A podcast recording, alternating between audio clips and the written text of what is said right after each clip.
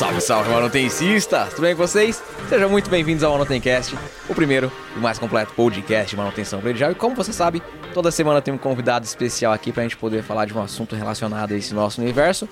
E hoje não é diferente, vamos falar sobre como que o drone pode ajudar na engenharia. Muito. Você é droneira, que eu tô ligado. Eu sou droneira.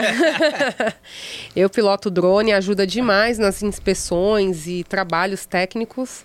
Eu tenho certeza que muita gente acha que é só sair comprar drone. Tem muita gente que até É. faz errado e tem toda uma legislação por trás. É. E o nosso convidado vai mostrar isso hoje. Tem, tem histórias de gente que perde drone, a gente vai contar tudo isso aqui pra você. É, Fica e é um risco, né? Pô, É uma ali um equipamento voando, então tem que ter todo um cuidado ali para não ter nenhum problema com ninguém, com nenhum bem material. é, é- e o investimento que a pessoa faz também, que é um Sim. investimento significativo É, também, pra poder significativo. perder no primeiro voo, né? Com certeza.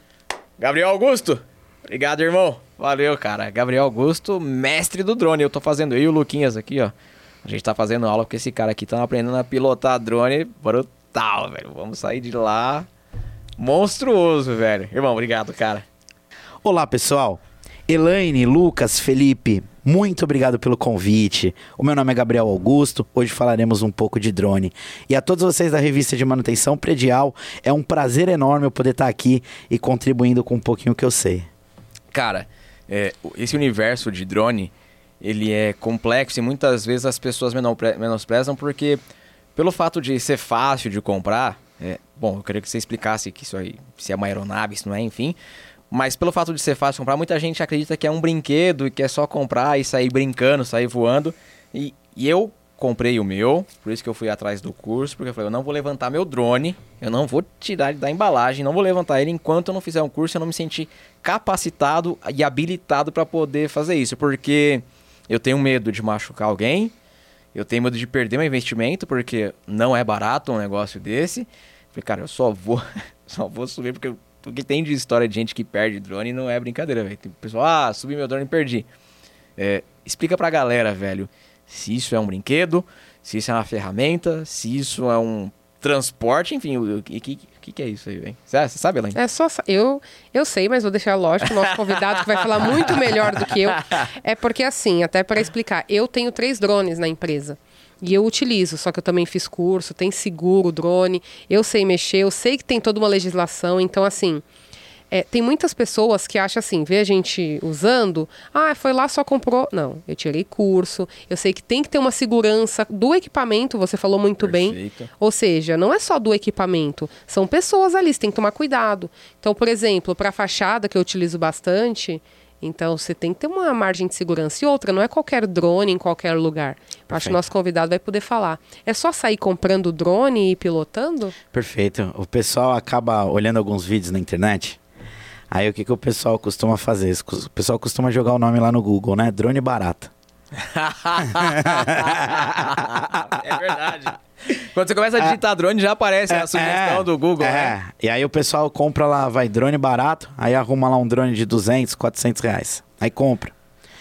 Aí lê o manual, pela metade ele aprende como liga o drone. Aí ele liga esse drone na hora que ele coloca o motor pro drone subir. Esse drone já sobe pra tudo quanto é lado, batendo em parede, ameaçando filho, pegando em cachorro. E aí o cara fala, nossa, drone é isso, né? E de fato, nem é o nome drone. De fato, pra quem tá aí na revista, pra quem tá nos assistindo agora, esse podcast, o nome não é drone. Então, se a gente voltasse na, na, na tecnologia do drone, é, começou esse primeiro momento é, lá na Áustria, num ataque que a Áustria acabou fazendo na em Veneza, com balão. E eles fizeram esse ataque por ventos. E o ataque foi um desastre, caiu no lugar errado. Não deu certo. Mas ele enxergou que, poxa, será que eu podia fazer esse ataque de uma outra forma? Sem ser avião de guerra ou algo do tipo? E aí foi aonde os Estados Unidos, no, no final do, de 1898, colocou câmera em pipa e descobriu que poderia ter imagem aérea. Algo poderia, de fato, visu- visualizar o campo do inimigo. Foi aonde Nikola Tesla desenvolveu a radiofrequência do barco e do controle, aonde o barco começava a ligar e desligar apenas. E aí surgiu aí na década de 1950, na Segunda Guerra Mundial, a utilização de fato dos drones, primeiro na parte de batalha, no campo de batalha. Com o passar dos anos, com a tecnologia, DJI vindo forte, uma empresa chinesa, colocando tecnologia nesse drone, aí o universo mudou. Então, o pessoal costuma colocar drone barato na internet e saiba que vocês não vão pilotar um drone. Vocês vão pilotar um objeto não identificado no formato de drone. Então, esse equipamento, estou com dois modelos aqui, um race e um que a gente utiliza na parte civil de foto, filmagem, a, a trabalho, né? E esse equipamento, o nome dele é Vant. Ele é um veículo aéreo não tripulado. Hoje a tradução do DCEA, que é o Departamento de Controle do Espaço Aéreo, chama ele de UAV, que é a aeronave remotamente pilotada. Esse Vant, se você comprar ele, ah, eu quero ter um drone. Então, se você comprar ele para utilizar ele como brinquedo, você vai ter um drone. E o porquê drone? o barulho dele ligado, ele é aquele barulho. Zzz. A tradução do inglês do drone é zangão.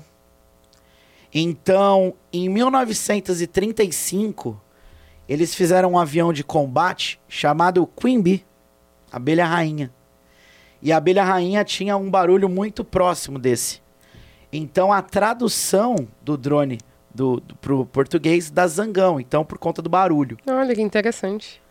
então, se você compra essa aeronave e quer brincar com ela, você vai ter um drone. Só que saiba, existem algumas regras. Existe o chamado, um documento aí do DCEA, chamado REBAC 94, que é o Regulamento Brasileiro do Espaço Aéreo. O 94 é o que trata dessas aeronaves eu tenho tanto a parte recreativa quanto a parte de trabalho. Então é um Vant, drone brinquedo e RPA quando trabalho. Quando, então você não compra um drone. A gente que trabalha com equipamento, a gente compra uma RPA. É uma aeronave remotamente pilotada. E aí começa o negócio ficar sério. Porque o pessoal vai no YouTube, aprende como é que voa, aprende como é que liga e liga em casa. Aí tem um filho pequeno que não sabe a utilização. Perfeito. O RPM dessa hélice em movimento é crítico. Pode cortar uma mão, pode cortar um braço. É, se pega, cria uma navalha. Aí você tem gato, cachorro em casa, não sabe mexer. Eles são curiosos, eles vão pular no drone. Já tem animalzinho ficando lesionado, já tem criança pequena ficando lesionado. Tem uma particularidade na pilotagem que a gente costuma falar nos cursos, que você não pilota o drone assim. De frente, né? Você só pilota o drone assim, por quê? Porque eu tenho meu joystick aqui. Todas as vezes que eu estiver olhando para a traseira do drone, o meu joystick fica na posição que eu conheço. Perfeito. Se eu viro o drone ao contrário é e eu quero que esse drone vá para o Felipe. Inverte. O controle está invertido. Então, eu vou colocar o drone para o Felipe. A hora que eu colocar esse mush para cima, ele vem para cima de mim. E às vezes você numa obra, numa construção, você não tem esse milímetro, esse centímetro para erro. Você não tem. Dependendo do equipamento que você faz a escolha errada, ele não tem nem sensor. Você compra drone sem sensor, então ele colide com o obstáculo. Fácil, ele não tá vendo, ele não tá enxergando. Então, isso é muito importante. Para você aí que tá assistindo esse podcast, que quer conhecer mais esse mundo dos drones, o negócio é sério. Hoje não é só foto e filmagem, hoje tem software embarcado, tem muita tecnologia. E, de fato, você está comprando uma RPA, uma aeronave remotamente pilotada que você vai utilizar para trabalho com muita legislação. Inclusive a DJI, ela fez uma ação. Eu gosto muito dos modelos Mini. Você pega o Mini 2 e o Mini 3 e agora que chegou há duas semanas atrás o Mini 4. Com muito software embarcado. Tá bem legal esse drone. Se você pega o PMD, que fala lá nesse documento, nessa Rebac 94, esse PMD fala que a aeronave, para entrar na regra, para ser aeronave que tenha que ter seguro e tudo mais, você tem que ter acima de 250 gramas. Então eu tenho três classes. Eu tenho a classe 3, que vai de 250 gramas até 25 quilos. Eu tô na, Perfeito. na classe 3 de drone. Eu tenho a classe 2, que vai de 25 a 150. Vou dar um exemplo da classe 2. O Teagras, que é um drone utilizado na agropecuária para poder pulverizar aí no- nos campos. E nós temos a classe 1, que são os drones que vão de 150 quilos para cima. Então imagina a responsabilidade nossa pilotando uma aeronave dessa, e enxergando que tem aeronave que pesa 90 quilos, mas que tem vida embaixo Uau. que tem casa embaixo. Se a gente faz uma conta rápida da massa, vezes a gravidade, 9,8, vezes a altura que o equipamento está caindo, ele vai colidir com o chão com quase 10 mil quilograma força de impacto. Então pode ser fatal. Então tem algumas regras importantes que a gente precisa seguir. Algumas legislações do DCE. O DCE é o Departamento do Controle do Espaço Aéreo. A primeira coisa que eu preciso fazer quando eu compro meu drone é de fato cadastrar o piloto e a aeronave. Perfeito. É um sistema que a gente chama de CISANTE, que é a, a solicitação de cadastro do piloto e da aeronave. Cada aeronave, aqui nessa parte traseira, ela tem um número de QR Code e ela tem uma placa. Então, é como se eu emplacasse e tirasse uma, uma carteira para falar para a ANAC, ó. Agência Nacional do, Controle do Espaço Aéreo. Olha, eu vou ser o piloto desse carro no alto. Perfeito. E ah, eu acho muito importante falar isso, porque estamos falando aqui de manutenção. A gente, ah, eu gosto muito de utilizar o drone nos nossos serviços, porque é até uma segurança. Só que antes de qualquer coisa, antes de usar o equipamento, eu acho muito importante falar isso, eu fui atrás do conhecimento. Perfeito. Como tudo na vida, para saber os riscos, saber como que eu vou também resguardar o equipamento, porque tem toda uma questão de segurança para não perder o equipamento e entender qual equipamento eu posso utilizar. Hoje eu falei, né, eu tenho três drones na empresa. Eu tenho o Mini 2, eu tenho o Mini 3 e eu tenho o, o Mavic 3. E eles são, é, o Gabriel vai poder falar muito melhor, eu utilizo em cenários diferentes. Com certeza. Hoje eu tenho o Mavic 3 que tem sensores em todos os lados, então quando eu vou fazer um serviço de fachada, um serviço que às vezes requer um vento, e eu acho que ele Perfeito. até poder falar melhor, tem software falando se tá bom para voar, não tá, os satélites estão bons para poder pilotar ou não. Não é simplesmente eu joguei o drone lá em cima e vou ficar olhando, até porque quando estamos falando em drone, muitas vezes a depender você vai perder a visão dele.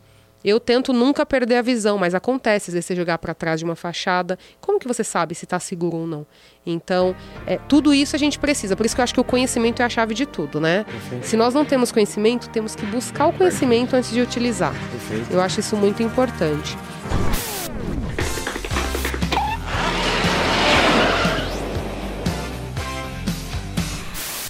É, eu queria que você falasse para o pessoal que está nos ouvindo. é, eu vou pensar assim: o seguinte. O manutencista, os síndicos que acompanham aqui o Manutencast, ele vai estar falando lá, ele contratou alguém para fazer um serviço no condomínio dele. Eu acho isso muito importante. Como que ele pode saber e o que, que ele tem que exigir da pessoa que vai prestar um serviço num condomínio? Animal. Não é simplesmente eu contratei fulano para fazer um- uma vistoria de fachada no meu condomínio. Além da circular, de falar para todo mundo, ó, vai ter um drone, que isso é o comum. Quais são os parâmetros de segurança que têm que ser exigidos para saber que aquela aeronave está regular, né, com os órgãos e que, assim, aquela pessoa que vai estar pilotando, ela sabe o que está fazendo. Tem algum critério que é importante falar para as pessoas Claro. que vão contratar esses profissionais saberem se estão ou não seguindo ou se é um aventureiro Animal. que foi lá, comprei o drone e vou lá simplesmente utilizar. Claro, olha, que incrível. Muito boa pergunta. Eu recebo muito. É, é uma dúvida que a maioria das empresas, a maioria de muitos prestadores de serviço também, Felipe, que atuam com drone tem. Gabriel, e aí? O cara me questionou documentação, o que, que eu faço? Isso é uma dúvida nossa. Que legal a pergunta. Vou tentar estruturar aqui para quem está assistindo, para a gente fazer com calma essa estruturação. Perfeito. A gente falou agora do primeiro documento, que é o cadastro do piloto da aeronave. Então, quando você Perfeito. compra uma aeronave e vai utilizar ela para trabalho, é, olha que coisa, olha que ponto de atenção.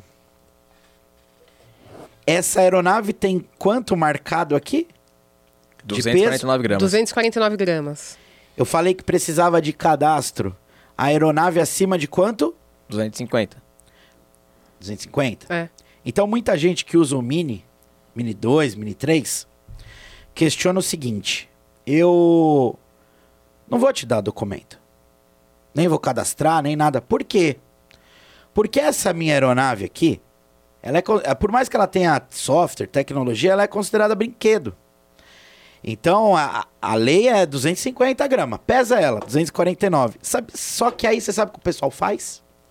O pessoal coloca um protetor de hélice Perfeito. aqui e a Rebac 94 ela fala sobre PMD, peso máximo de decolagem. A partir do momento que você põe um protetor de hélice aqui, você descaracterizou esse equipamento. Ele passou de 250 gramas. E aí exigia todas essas regras que eu vou mencionar para vocês. Se você me falar, Gabriel, se fosse para você me pedir uma única documentação para prestar um trabalho na minha empresa, qual documentação você escolheria? Eu escolheria uma documentação chamada ARO, na Rebac 94. Então, o prestador de serviço, quando ele vai executar um trabalho, para a galera que é da segurança do trabalho, eu vou traduzir essa sigla. ARO é análise de registro da operação. Perfeito. Para quem é da segurança do trabalho, ARO vira a nossa APR, que é aquela análise preliminar de risco para eu executar uma atividade com segurança. Quando a Rebac traz isso, a ARO, para eu preencher a ARO, eu tenho que ter o CISANTE, ou seja, eu tenho que ter cadastro do piloto e da aeronave. Eu estou trabalhando, então se eu tenho o cadastro da aeronave, eu estou trabalhando, eu sei que dentro do regulamento eu preciso ter o seguro reta, que é o seguro da aeronave. E quando eu entrego a RO, tudo isso que eu estou mencionando vai dentro dessa análise. Então, se você me falar, Gabriel, eu quero crítico. Tá, então vou, vou te contratar para fazer um trabalho no meu condomínio de drone. Eu queria que você me apresentasse o seu CISANTE, que é o cadastro da aeronave e seu na ANAC. Eu queria que você me apresentasse os seus SARPAS. E olha que legal. Se eu falei para vocês que você não tem um drone, quando você for solicitar voo, você está utilizando uma, uma RPA, uma aeronave remotamente pilotada, por que, que esse SARPAS é interessante? Solicitação de autorização de RPA, SARPAS. Então existe dentro da ANAC uma ação que eu solicito voo naquele lugar e naquele horário. Perfeito. E dentro dessa liberação, dentro desses SARPAS, eu vou informar o piloto, aeronave, data de início, data de término. Eu coloco inclusive o que, que eu vou fazer. Vamos imaginar que você está fazendo um long. Voos B veloz além da linha visual em dupla. Voo E veloz em dupla vendo a aeronave. Ou voo, que é o que mais a gente pratica, veloz. É, visualizando a aeronave sozinho. Que esse é o voo que eu digo que é o voo de segurança. Você está sempre contato na aeronave, mas a gente precisa em algum momento descer ela no princípio de sombra. O drone sai daqui e sa vai lá para pegar a fachada do outro lado lá do prédio. Nesse exato momento, você depende muito de técnicas iniciais antes da aeronave subir. Porque se você não deixar a aeronave no solo e marcar o home point dela, se ela se perder, ela não volta para casa. Já era. É, e muito importante isso daí, Gabriel. Ela pode planar, ou ela pode, que isso é, eu acho que ele vai explicar melhor. Ele tá querendo dizer, antes de subir, você tem que saber quais são os obstáculos que tem, porque se ela perder o sinal de GPS, ela a própria tecnologia embarcada nela vai estar lá configurada. Se eu perder o sinal, basicamente, o que que eu faço? Eu paro onde estou, eu plano, ou eu volto para o meu home point. Mas para a aeronave voltar para o home point, tem uma, uma questão de altura, né? Delimitada. Perfeito. Isso é muito importante para Ele- não Perfeito. Ele bater. vai lá pra cima e volta? É, eu Ou não... ele volta na altura que tá?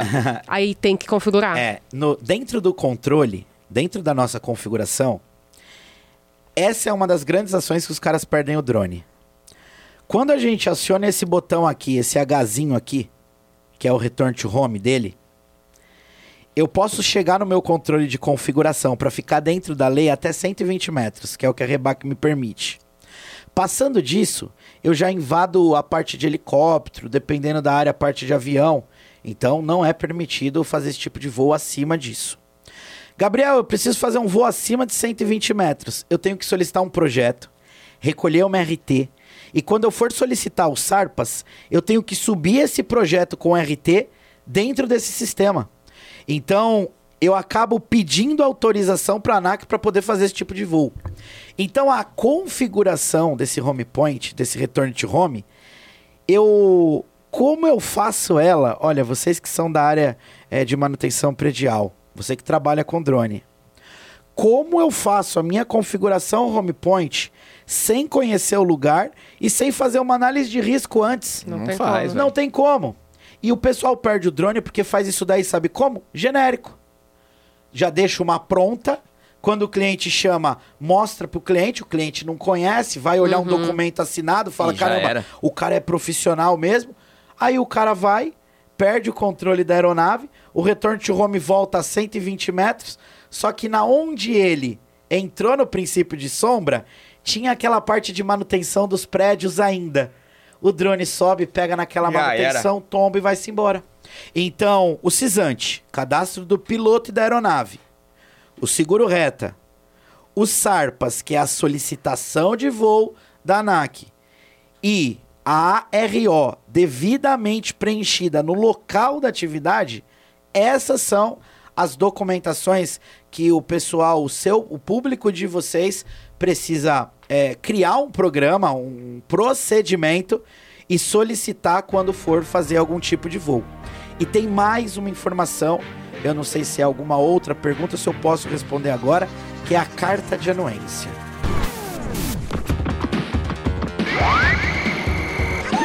You win. Perfect. O que, que é isso? O que, que é essa carta de anuência? O que acontece é o seguinte, quando você invade trabalhos em prédio, principalmente com moradia com drone, você está infringindo privacidade. A carta de anuência é, se der naquele dia você for fazer um voo dentro daquele prédio, pode ser que tenha uma pessoa dentro do prédio que não queria ser gravada. É verdade, cara. Isso vai acontecer. E aí a, a REBAC, a autorização fala que a gente tem que voar sem autorização 30 metros longe da pessoa. 30 metros. Uau. Mas aí Pô. eu não consigo vistoriar a fachada a 30 metros. Aí, aí você não consegue vistoriar a fachada. Então, quando você for vistoriar, o seu síndico, para você que está executando esse, esse trabalho, ele precisa te dar uma anuência para você gravar. Aí é ao contrário, é ele que vai avisar os moradores que Perfeito. naquele dia vai ser gravado. E aí você vai ter uma autorização. Se futuramente acionarem vocês, aquela autorização Perfeito. é que vocês vão utilizar. Sempre, sempre. Essa autorização, assim, é- ela é preliminar. é o primeiro documento para você é, para você que vende o trabalho de drone ne- nessa aplicação. Então você Perfeito. precisa ter essa documentação no seu bolso, digitalizada. Eu mando ela por e-mail, deixo lá no meu, meu, guarda- meu banco de dados, na minha nuvem guardado, porque essa eu guardo até por cinco anos. Deixa Perfeito. lá. Isso é muito importante. Tem uma particularidade, falando de documentação e legislação, que muita gente não sabe. Existe esse documento chamado CISANTE, que você faz o cadastro. Eu tenho mais um documento chamado Mosaico Anatel. Se você não comprar o drone no Brasil, exportar o drone de fora, eu tenho que cadastrar o drone no Mosaico Anatel, que eu tenho que falar para o sistema aéreo que esse drone tem uma radiofrequência entre drone e controle. Tanto o Cisante quanto o Mosaico Anatel, ele tem um prazo de validade. E se você não revalidar o seu Cisante em até seis meses, essa aeronave é destituída. É como se ela não existisse mais. É uma aeronave que, em vez de RPA, ela vira um drone. Ela só vai ser para recreativo. E aí você não trabalha mais com ela. Aí com essa aeronave para trabalho não mais. então, você tem que manter lá no seu histórico uma planilha com as suas aeronaves, uma planilha com seus voos, que tem lá no Sarpas os voos que você solicitou, Tem. mas a garantia da documentação. Por que, que eles tiram a aeronave de trabalho? Porque quando você cadastra o seu cisante, você põe o seu e-mail. E quando tá vencendo o, o seu, ele manda uma informação pro seu e-mail. O problema é que às vezes o pessoal troca o e-mail, perde a senha, nem lembra mais que era É, aquele e-mail. E aí eles mandam a informação da aeronave e você não cadastra. Então, para você que está assistindo esse conteúdo, para você que contrata esse trabalho, Cisante, Mosaico Anatel, Seguro Reta, Sarpas e a ARO são as documentações que fecha o ciclo para um trabalho seguro. Uau. Aí, manutencista, tá achando que é só comprar o drone e sair voando. Não Saiba é, que não é tá bem muito por aí. longe disso. Tá Tá, muito muito, longe. longe. Eu, eu não imaginava, de verdade. Quando a gente começou a fazer o curso, te falei isso e repito agora para que todo mundo ouça. Eu sabia que deveria existir alguma documentação para poder utilizar, só que eu não fazia ideia do universo que é por trás de tudo isso. E lógico que esse não foi o real motivo que fez eu ir atrás. Eu tinha muito medo de perder o drone. Porque já tive amigos que perderam o drone no primeiro voo, que comprou, falou, vou testar. No primeiro voo, o cara já perdeu o investimento dele. Um caiu no mato, o outro caiu no lago e já era. Perdeu o drone. Então, foi o meu real motivo de ir atrás. E eu falei, cara, ainda bem que eu fui fazer o curso antes, porque eu ia voar irregular, cara, se eu não fizesse o curso. Imagina só, eu poderia perder meu drone pra polícia, pra... Alguém poderia falar, cadê a documentação? Não tem, então vai preso. Você podia Vai pra subir, cadeia. Você podia subir ele sem seu home point e na hora dele perder a conexão por algum motivo, ele não retornar. Você não sabe onde ele tá. Ou ele subir em um local com grandes ventos, a depender, vamos pensar no Mini 2 aqui, quem está nos ouvindo, Perfeito. 249 gramas. Ele não tem sensores, ele tem sensor embaixo, não é isso? Perfeito, aqui É, embaixo. só embaixo. Então, se eu jogar ele no... Se eu for para frente com ele com tudo, ele bate, ele colide. Então, essa é a diferença.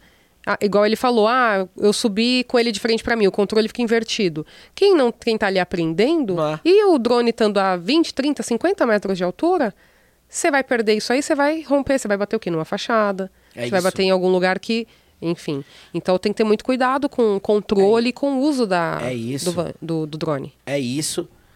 E hoje, hoje você tem muitas técnicas. Hoje você não precisa nem ficar próximo da fachada para poder fazer a- a- o seu trabalho. É mesmo? Hoje tem drone que explode oito vezes. Você Ah. só embarca a câmera. O meu Mavic 3, O posso Mavic 3 falar? pode, claro. Eu tava a 30 metros de distância e assim, eu peguei, é porque onde eu tava tinha ventos fortíssimos, uma fachada acompanhando uma lavagem. Eu vou te mostrar depois o vídeo. E assim, parece que eu tô do lado, só que são drones mais caros. Por Perfeito. isso que eu, eu gosto muito, eu utilizo.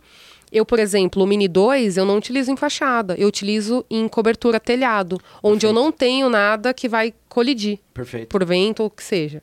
Então, por que, que eu invisto em alguns drones? Alguns serviços exclusivos pela segurança do condomínio que eu vou atender, pela Perfeito. segurança das pessoas, eu vou utilizar o drone que tem sensor em todos os lados, com toda a segurança, inclusive, e com distância de 30 metros. Perfeito. Pensando na privacidade e com o zoom que eu posso dar, e lógico com a carta de anuência, muito importante que ele falou.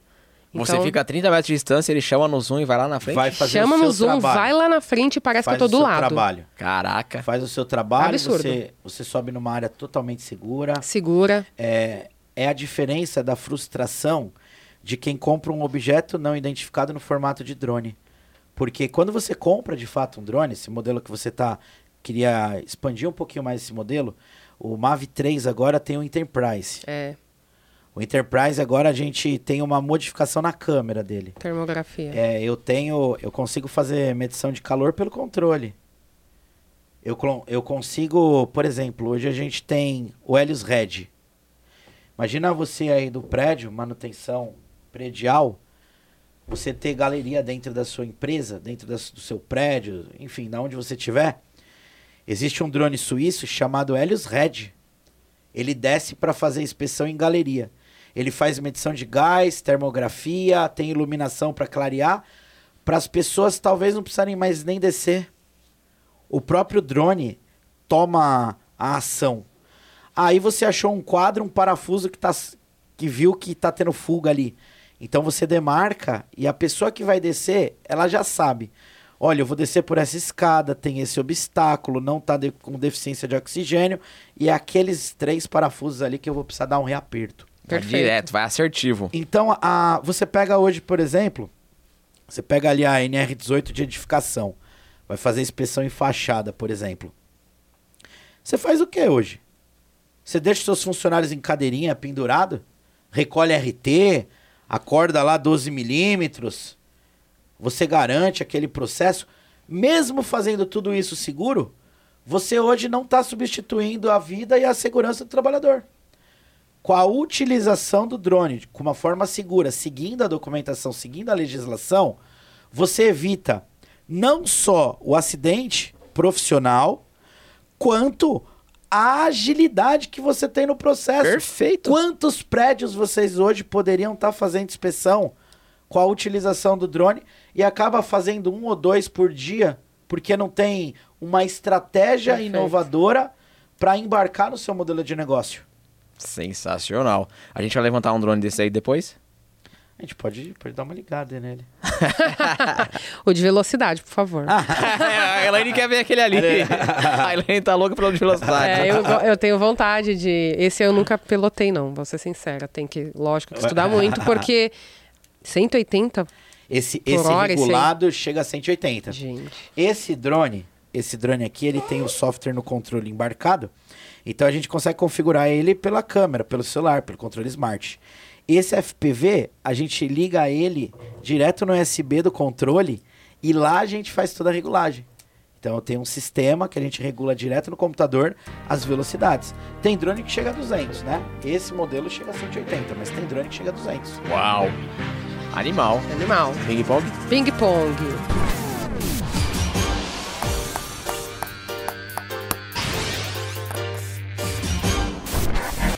Vamos de ping pong, que nós temos muitas perguntas. Sabe o que é ping pong? Olha, é, eu conheço aquele jogo lá, né? Eu conheço aquele. Pergunta. É isso Uma mesmo. troca de passe. Só que né? agora, É no Manutencast, nós temos muitas e nenhumas repetidas, então não dá Nossa, mais pra cara, tem- treinar. Tem, isso? Agora é assim. É, porque a gente fazia sempre as mesmas perguntas e as pessoas estavam vindo com a resposta decorada. Então É agora não, não tem como a pessoa saber qual é a pergunta. Felipe, Nem eu assisti sabe. uns três podcasts de vocês pra ver o que, que eu ia passar aqui, cara. Não brinca, É, não. ó, não, essa é nova, essa Não Esquece. brinca não, cara. Olha tanto de pergunta que nós já tiramos. Nunca se repete. Não, Não tem vai mais. Não tem Vamos Bom, Gabriel, fala pra gente qual foi o melhor presente que você já recebeu. Pesado, vou responder. Vou responder. Em 2007, a minha irmã, com seis anos, na fila do transplante, recebeu um coração. Caramba. Esse talvez tenha sido, com certeza, o maior presente que eu recebi. Uau. Perfeito. Uau. Que animal, cara. Que animal, que presente. Que animal. Que animal. Qual é a sua maior qualidade?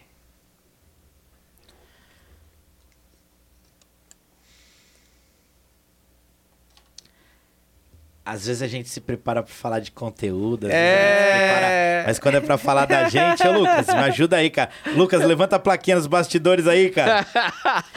Olha, eu eu falaria que a minha comunicação é uma qualidade. Eu sou uma pessoa que eu gosto muito da comunicação e eu gosto muito de trabalhar com pessoas. Perfeito. Eu acho que essa seja uma qualidade. Eu não sou perfeito, eu sou ser humano, acerto e erro e não sou melhor que ninguém. Então, eu evoluo cada dia que eu conheço pessoas novas, que eu conheço alunos novos, que é o meu dia a dia de trabalho.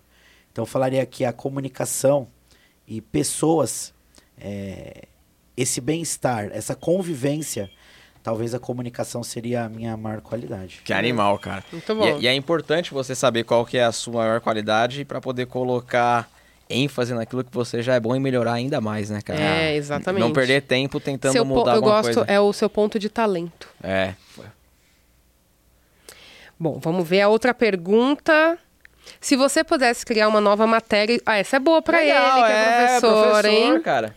Se você pudesse criar uma nova matéria escolar, qual seria? Muito boa essa daqui. Boa, né? Olha, que legal a pergunta, meu. Que legal a pergunta. A gente acaba na. Eu, eu que trabalho na educação, a gente acaba pensando muitas coisas. Ah, eu colocaria a segurança do trabalho desde lá do pré. Porque hoje muita parte cultural que a gente tem de acidentes por aí é pelo desconhecimento, é Sim. pela imperícia. Então eu embarcaria o conceito de segurança do trabalho, desde apagar um fogo, desde fechar um gás se tiver vazamento, desde de a criança ter a condição de aprender e agir numa situação de risco.